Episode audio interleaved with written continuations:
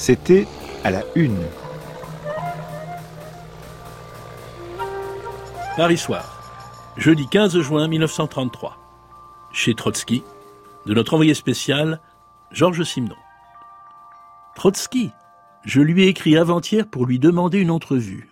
Le lendemain matin déjà, j'étais réveillé par la sonnerie du téléphone.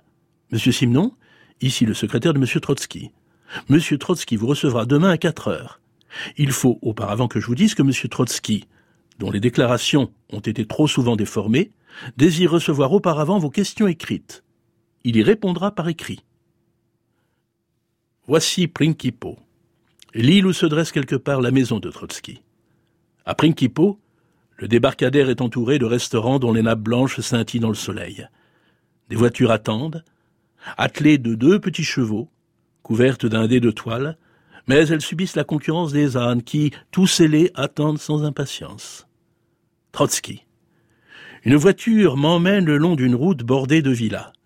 Beaucoup sont à louer ou à vendre, car la crise est dure en Turquie aussi. En contrebas, on aperçoit la mer plate et bleue. La voiture s'arrête. Mon cocher tend le bras.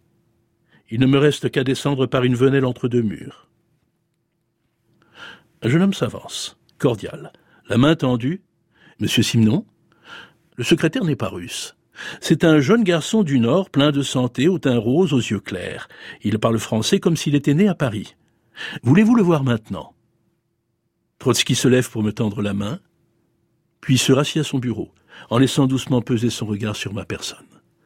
Simple et cordial, il me tend des feuilles dactylographiées qui contiennent ses réponses à mes questions. Je les ai dictées en russe, et mon secrétaire les a traduites ce matin. Je vous demanderai seulement de me signer un second exemplaire que je garderai. Vous pouvez me questionner. C'est vrai. Seulement, ce qui se dira ici désormais, je me suis engagé à ne pas le publier. Trotsky commente les déclarations qu'il m'a remises, et sa voix, ses gestes, sont à l'unisson de la paix ambiante. Nous parlons d'Hitler, longuement. Le sujet le préoccupe. On le sent inquiet. Je lui répète les opinions si contradictoires que j'ai entendues un peu partout en Europe, non sur l'œuvre du Führer, mais sur sa personnalité, sur sa valeur propre. Et je ne crois pas être infidèle à mon engagement en répétant quelques mots qui m'ont frappé là-bas, dans la maison de Prinkipo, si distante de Berlin. Hitler s'est fait lui-même au fur et à mesure qu'il faisait son œuvre. Il a appris degré par degré, étape par étape au cours de la lutte. J'ai demandé à Trotsky Croyez-vous que la question des races sera prédominante dans l'évolution qui suivra la fermentation actuelle, ou bien sera-ce la question sociale, ou la question économique, ou la question militaire? Trotsky répond Non, je suis loin de penser que la race soit un facteur décisif dans l'évolution de l'époque prochaine. La race est une matière anthropologique, crue, hétérogène, impure, mêlée, mixtum compositum. Une matière d'où le développement historique a créé les produits semi-fabriqués que sont les nations. Les classes et les groupements sociaux les courants politiques qui naissent sur leur base décideront du sort de l'époque nouvelle. Je ne nie évidemment pas la signification des qualités et des traits distinctifs des races.